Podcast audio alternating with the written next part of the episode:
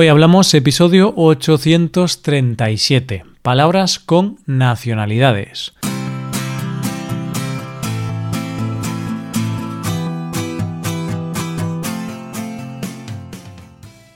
Bienvenidos a Hoy Hablamos, el podcast para aprender español cada día.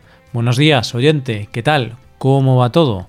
Como ya sabes, este viernes tenemos dos episodios de este podcast. Un episodio premium y otro episodio del podcast diario. En el episodio premium de hoy, Rey y yo hablamos sobre videojuegos, uno de los hobbies que hemos retomado ambos durante esta cuarentena. Rey nos contará su relación con los videojuegos en el pasado y charlaremos un poco sobre la adicción a los videojuegos. Para escuchar este episodio tienes que ser suscriptor premium. Hazte suscriptor premium en hoyhablamos.com. Por otro lado, en el episodio de conversación con Paco, que tenemos ahora, Paco y yo hablamos sobre palabras que usamos junto con una nacionalidad, es decir, palabras como montaña rusa, huelga a la japonesa o humor inglés. Hoy hablamos de palabras con nacionalidades.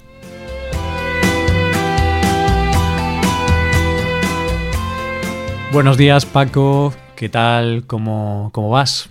Buenos días, Roy. Buenos días, queridos oyentes. Estoy bien, dentro de lo que cabe, dentro de lo que podemos estar bien. ¿Y tú?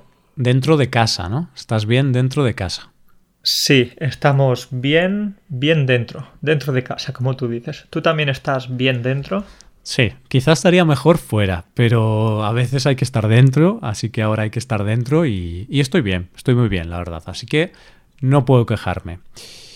¿Y eso por qué es, Roy? De repente somos más caseros de lo normal. Nos, nos, encanta esto de pasar tiempo en casa. Sí, eso parece, ¿no? Pero bueno, a ver, claro que no. Obviamente lo que ya sabemos todos, ¿no? Lo sabes tú, lo sé yo, lo sabe toda la audiencia, hemos hablado de esto, el coronavirus. Y bueno, el episodio de hoy no vamos a hablar de coronavirus, eso es lo primero, audiencia, oyentes, tranquilos. Bien, bien. Ya estamos un poco preocupados. Yo también, Roy. Qué pesados que somos. Claro, es que a veces es un tema un poco monótono, ¿no? Eh, están las noticias, está en este podcast, está hasta en la sopa, está en todos los sitios, pero no. Solo vamos a hablar ahora un minuto como mucho y luego ya eh, seguiremos con el tema. Pero nos vale para hilar de una forma muy sutil el tema del que vamos a hablar, porque mm, ahora el coronavirus está afectando mucho a España, principalmente. Y antes decían que, bueno, que era un virus que afectaba a China, ¿no? Se originó en China, y algunas personas decían, ah, ese virus chino, no sé qué. Pero claro, ahora yo creo que la gente va a decir que es un virus español, Paco, porque nos está afectando tanto que ya el virus parece ser que va a ser español. Es un virus que ha ido cambiando de, nombre, de país. Primero era el virus chino, después el virus italiano y ahora el virus español.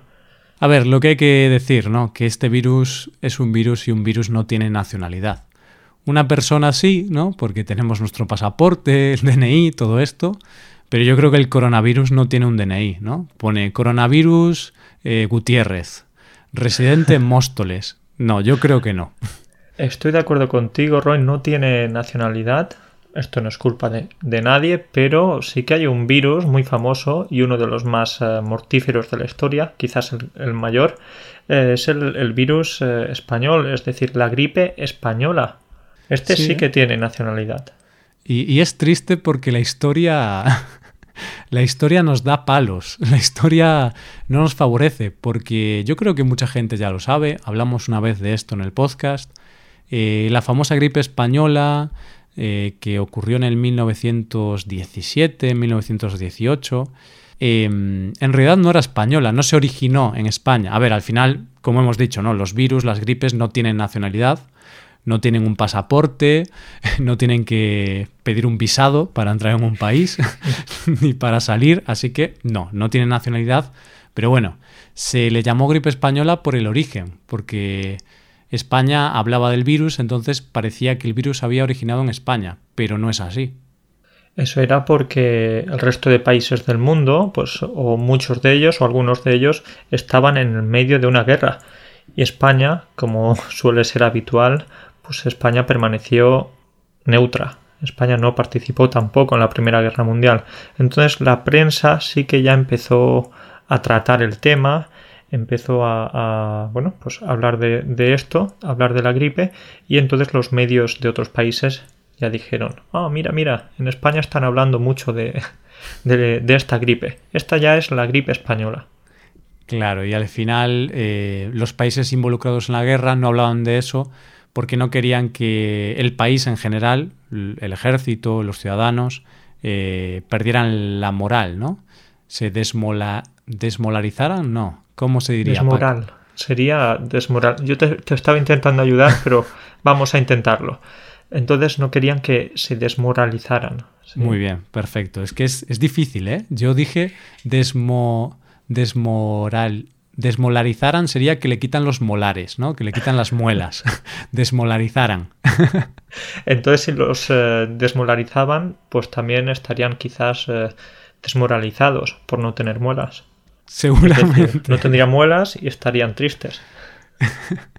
Exacto. Pues eso, que, no querían que bajase la moral de, la población y por eso no hablaban de, de ese tema, porque imagínate que estás en una guerra mundial, una situación terrible y aún por encima una pandemia está atacando a todo el mundo. Sería algo terrible. Entonces solo se hablaba en España al principio, que nosotros al menos no estábamos viviendo la guerra. Pero bueno, basta ya de gripes y de coronavirus y vamos ya con el tema. Y el tema es palabras con nacionalidades. Hemos hablado de gripe española. No es una gripe china, puertorriqueña o Argentina, sino que es la gripe española y es así como se conoce este periodo de la historia. Pero también hay temas o palabras, palabras que usamos en el día a día en español, que las usamos con un gentilicio, con una nacionalidad. Eso es, Roy, sí, y, la historia no nos deja en un buen lugar. Ya tenemos, como hemos dicho antes, la gripe española. En España también tenemos otra cosa española y que no nos deja tampoco en un buen lugar, que es eh, la Inquisición española. Entonces, creo que, tenemos ya esa relación de que si algo es español, es algo malo. Claro. Tenemos suerte que, en los últimos años eh, la imagen de España pues ha tenido como una especie de lavado de cara y hay otras cosas de las que vamos a hablar ahora que, nos han ayudado a, tener una buena imagen ¿no? en el mundo. Pero si piensas en el pasado, eh, yo pensaría, España, asesinos. tenemos gripes, tenemos la Inquisición, bueno, también el tema de las conquistas, bueno, todo esto, ¿no? O sea, algo terrible, algo terrible. Pero, Paco, hay luz dentro de la oscuridad, porque hay cosas españolas que no son tan malas, o mejor dicho, son buenas. Hay luz, como dices, hay mucha luz, porque por ejemplo tenemos la, guitarra española, también tenemos la, tortilla española y es, una tortilla, como bien sabes, como bien saben los oyentes, que, aquí en este podcast le, estamos haciendo promoción casi diaria o casi semanal. Entonces, también hay cosas positivas. Es que la tortilla española, Paco, es una bendición. Es una bendición. No sé si será de origen español, no tengo ni idea, pero bueno ahora nos la adjudicamos. Si la gente nos adjudica una gripe, nosotros nos quedamos con la tortilla. No sé dónde se ha creado, pero bueno, por ahora es española. Bueno, pues estamos de acuerdo en que la tortilla española es una maravilla y por supuesto tiene este, este nombre ya asociado. Eh, es una tortilla española, aunque mucha gente la llama tortilla de patatas también, sí. Hmm, correcto. Y hay otra tortilla que en realidad eh, también está muy buena, pero por supuesto no tanto como la tortilla española. Hablamos de la tortilla francesa, porque en Francia también tienen tortillas, también tienen huevos. Hmm, tortilla francesa, que es como la española, pero más simple, más sencilla. Tiene la ventaja de que es muy fácil de preparar. Bates un par de huevos y, a la sartén y listo. Así que ahí tenemos otra cosa, eh, otra palabra en la que tenemos que usar un gentilicio, tortilla francesa, la tortilla hecha solo con huevos. Pero bueno, dejemos ya de hablar de tortillas porque ya sabemos que nosotros cuando empezamos a hablar de tortilla podemos estar hablando una hora y media sobre la tortilla. Y además también nos va a entrar hambre. No, no, quiero, no quiero empezar ya a pensar en comida, que, que ya sabes que este es uno de los grandes enemigos de estos días, la comida. Bueno, Paco, pues siento decirte que te voy a hablar de otro plato, porque nos queda un plato que comentar. No es español, no es francés, sino que es ruso. Ensaladilla rusa. Esta es una, un plato que preparamos habitualmente en España en verano y lo usamos con el gentilicio. Podemos decir ensaladilla solo también, pero muchas veces decimos ensaladilla rusa. ¿Qué es una ensaladilla rusa, Paco? Buena pregunta, Roy. ¿Por qué? Porque digo que es una buena pregunta porque no me acuerdo de todos los ingredientes. Pero... Yo tampoco, ¿eh? por eso te pregunto, Paco. Sí, es una, es una, es una ensaladilla, una ensalada que tiene como ingredientes, pues la tiene patatas, huevo, eh, ¿qué más? ¿Qué más? Mayonesa, guisantes, judías y luego ya cada persona le puede añadir lo que quiera, mm, zanahorias, pero bueno, la característica más importante es que es fría. Sí que es cierto que la patata se cuece primero y, las verduras también, por supuesto, pero después se sirve fría con mayonesa. Esa es la característica principal. Así que eso es una ensaladilla rusa. No confundamos con una ensaladilla muy pequeña que, sea de Rusia, ¿no? Porque ensalada ensaladilla, ¿no? Como una ensalada pequeña. No, ensalada y ensaladilla son cosas distintas, parecidas pero distintas. Y también tenemos que, hacer justicia y decir, ya que algunos estudiantes de Rusia nos, han explicado en alguna ocasión la diferencia, también tenemos que decir que nosotros conocemos por ensaladilla rusa esto que hemos dicho, los ingredientes que acabamos de comentar, pero ellos la preparan de una manera un poquito diferente. No recuerdo cómo, entonces eh, podemos decir que sí, que solo se conserva el nombre. La idea también es, eh, es muy similar, pero también hay bastantes diferencias en la preparación. Hmm. Pues tiene sentido. ¿eh? Al final yo creo que todas estas cosas acaban derivando mucho y lo que nosotros le llamamos ruso, vas a Rusia y dicen, pero ¿qué me estás contando? Esto no es ruso, no es ruso ni, ni nada. Si es que, Roy, al final las nacionalidades, como hemos dicho, no importan, sí. Sí, y al final lo importante es que aquí estamos hablando de palabras que usamos en español. Sinceramente, nosotros no sabemos si la ensaladilla rusa pues, es originaria de Rusia, si este plato es realmente originario de Rusia. Y, por ejemplo, relacionado con Rusia, hay otro término que es eh, esto, las montañas rusas. Tú sabes que es una montaña rusa, ¿no? Por supuesto. nunca me he montado en una. Bueno, sí, creo que me monté una vez, pero no soy muy fan. Me dan un poco de miedo las alturas. Pero una montaña rusa es una atracción en la cual subes muy alto y luego bajas. Sí, pues... de hecho, de eh, forma simple, ¿no? No sé si, la gente lo va a entender, pero no sé si puedo explicarlo mejor que tú. Pero sí, es una atracción de estas que nos encontramos en los parques temáticos y, y en España la conocemos como montaña rusa, pero por ejemplo en Rusia la conocen como montaña americana, para que veas eh, la diferencia. Y bueno, se diseñó y se desarrolló en Rusia, hay que decirlo.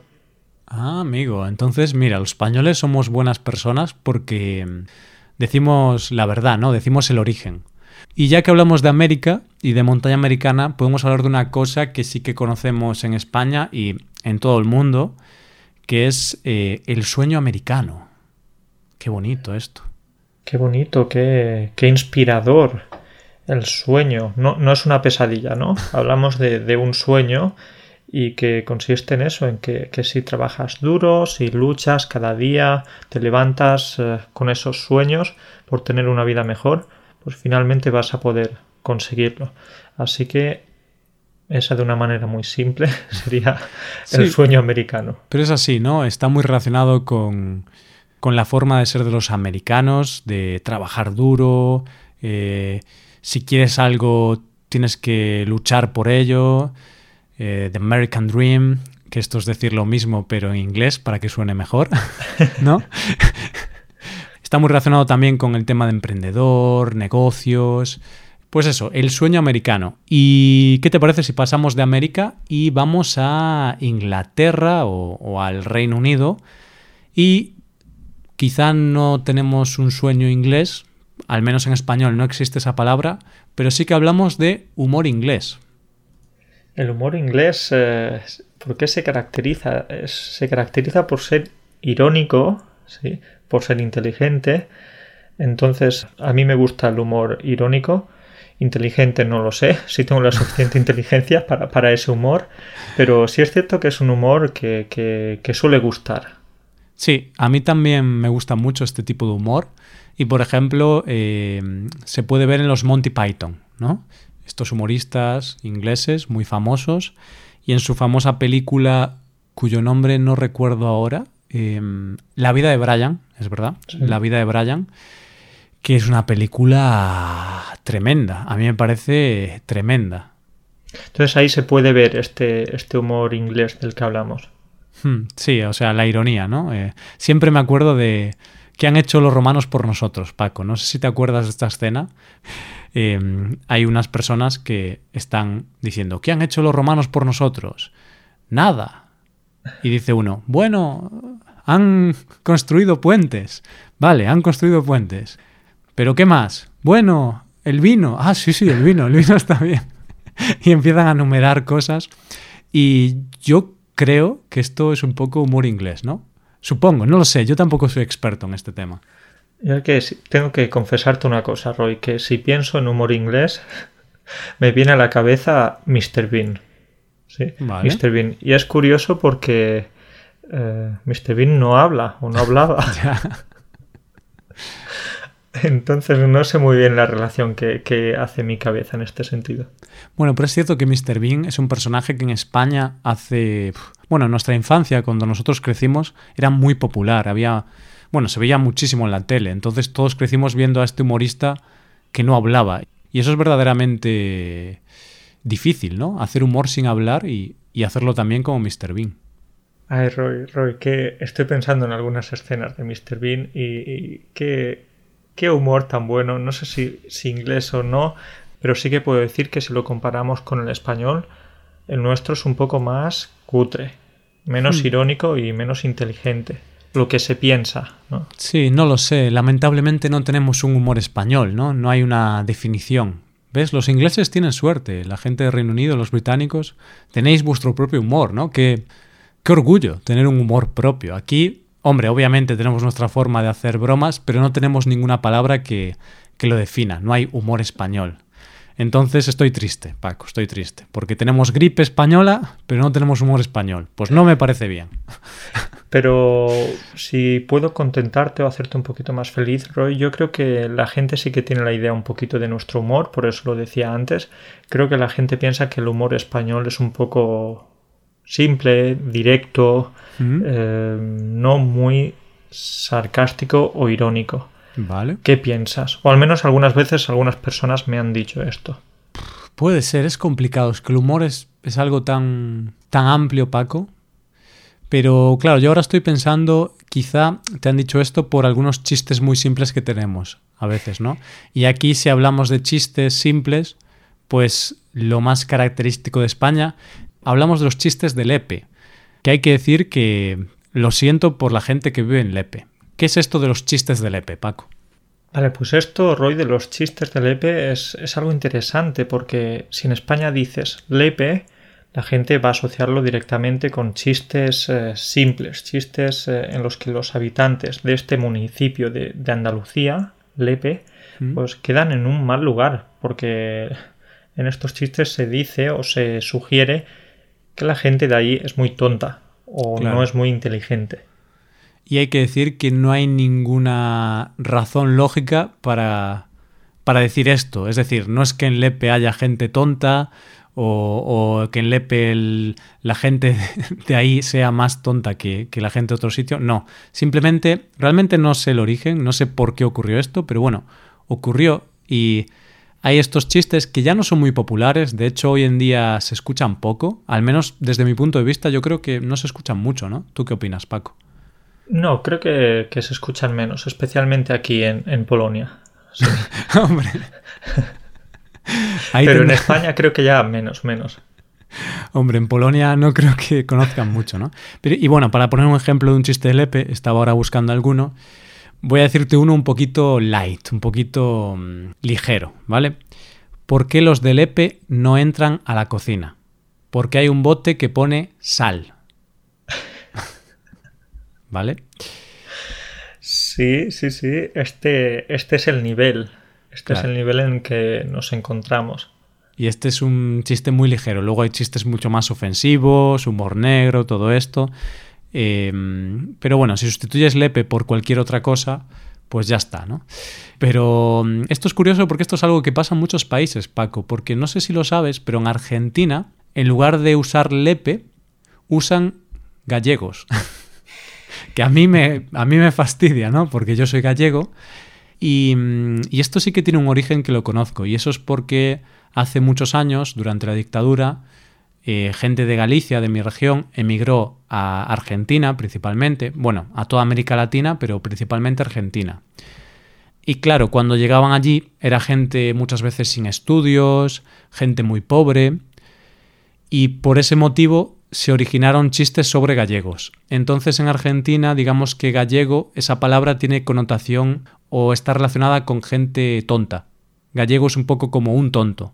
Como aquí en España decimos uno del EPE y estás pensando un tonto, aunque eso no es cierto, claro. Pues en Argentina ocurre eso. Y es muy curioso porque pueden hacer este chiste, ¿no? ¿Por qué, ¿Por qué los gallegos no entran a la cocina? Porque hay un bote que pone sal. Entonces ellos harían el mismo chiste, pero con gallego en lugar del EPE. Y también tenemos que decir una cosa, y es que cuando los argentinos hablan de gallegos, no hablan solo de los gallegos, es decir, de, los habitantes de tu región, de Galicia o de mm. tu comunidad autónoma, sino que hablan en general de los españoles. Exacto. Así que creemos que los argentinos no nos tienen mucho aprecio. Estos son cosas históricas, entonces sinceramente no creo que los argentinos nos tengan rencor, de la misma forma que los españoles no odian a la gente que vive en Lepe, porque directamente casi ningún español conoce a gente de Lepe. Me refiero que de 46 millones que somos de españoles, en Lepe hay como 25.000 habitantes, entonces la probabilidad de que conozcas a alguien de Lepe es muy baja. Cuando hacemos un chiste de Lepe, no es porque odiemos a la gente de Lepe, es simplemente porque es así. Históricamente los chistes han sido así. Pero como puede ser un poco ofensivo, pues se está perdiendo un poco este hábito de hacer chistes de Lepe. Como hemos dicho, aunque no tenemos nada en contra de los de Lepe, eh, yo por si acaso quiero decir que no, que no soy de Lepe. soy, soy, del sur, soy de Andalucía, pero no, no de Lepe. No tendría ningún problema en ser de Lepe, pero no, no lo soy. Perfecto. vale. Y bueno, Paco, para concluir, eh, creo que deberíamos hablar de algo asiático porque hemos comentado cosas europeas, cosas de América, pero no hemos mencionado Asia y sí que es cierto que hay dos palabras o dos cosas en las que usamos gentilicios eh, de Asia, que sería eh, chino y japonés. Y una cosa son los bazares, porque en España realmente la palabra bazar ya no la usamos mucho, ahora usamos otra palabra. Claro, es decir, ahora decimos eh, bazares chinos, cuando en el pasado, cuando yo era pequeñito, por ejemplo, decíamos voy a la tienda o voy al bazar. En hmm. cambio ahora eso se ha transformado y decimos directamente voy al chino. Sí, voy al eh, chino. Es ahí, es una tienda pequeñita por lo general donde se venden artículos a un precio bastante barato. Sí, es muy curioso. Eh, en nuestra infancia era eso, una tienda o un todo a 100 también, porque todo a 100 pesetas, cuando había pesetas. Pero los chinos, pues como todos sabemos, son muy buenos haciendo negocios y poco a poco han venido chinos a España, han creado negocios, les ha ido muy bien y poco a poco la mayor parte de los bazares ahora mismo están regentados por chinos. Y los españoles, pues no me preguntes cómo, pero ahora en lugar de llamarle bazares, pues le llamamos chinos. Y no es algo... Esto es importante decirlo, no es despectivo, no es ofensivo, no lo decimos con un tono mm, racista ni nada parecido, simplemente es como les llamamos porque realmente casi todos los bazares son chinos, son de personas de China. Totalmente, sí, estamos de acuerdo. No hay ninguna connotación negativa. Entonces, eh, si te digo que voy al chino, ya, ya sabes que voy a ir a la tienda de chinos. No, no significa que tenga un amigo chino y que vaya a su casa a jugar a la videoconsola. No, no, no. Voy a la tienda. Eso es, y tampoco significa que vas a China. Si vas a China, vas al país, pero si vas a un chino, vas a un bazar chino, ¿vale? Un sitio donde venden productos de todo tipo. Y por último, Paco, tenemos que hablar de la huelga. Y tenemos la huelga normal y luego en España tenemos otra huelga que decimos huelga japonesa o huelga a la japonesa, que es como trabajar mucho para que haya mucha producción y la empresa diga, a ver qué hago yo ahora con todos estos productos. Bueno, esto es interesante, pero no sé hasta qué punto esta, esta huelga puede ser beneficiosa para el trabajador. Trabajar más, más y más por el mismo dinero. Bueno, al final la huelga pretende apretar las tuercas ¿no? a la empresa, o sea, em, poner en una situación difícil a la empresa para poder reclamar derechos laborales.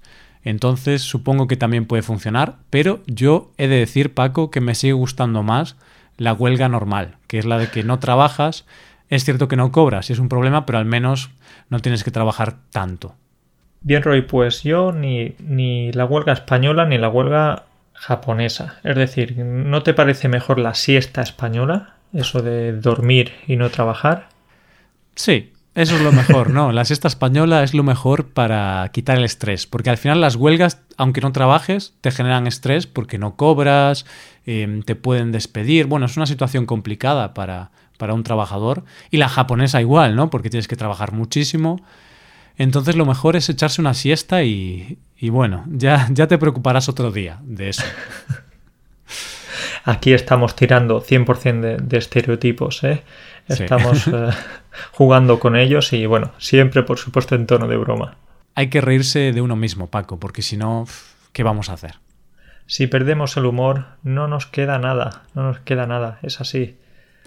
Pues nada, yo creo que podemos dejarlo aquí, ¿no? El episodio. Hemos hablado de muchas cosas, rusas, americanas, inglesas, chinas, japonesas. Y como conclusión, decir a todos los oyentes que estas son palabras que se usan siempre o casi siempre con el gentilicio y es importante saberlas porque esto es vocabulario es vocabulario. Y nada, Roy, si me permites, ahora voy a prepararme una tortilla española, no francesa, ¿eh? Y, después me, me, echaré una siesta, una siesta española. Eso es. Pues nada, Paco, nos vemos, que te vaya bien. Venga, un abrazo. Chao. Chao.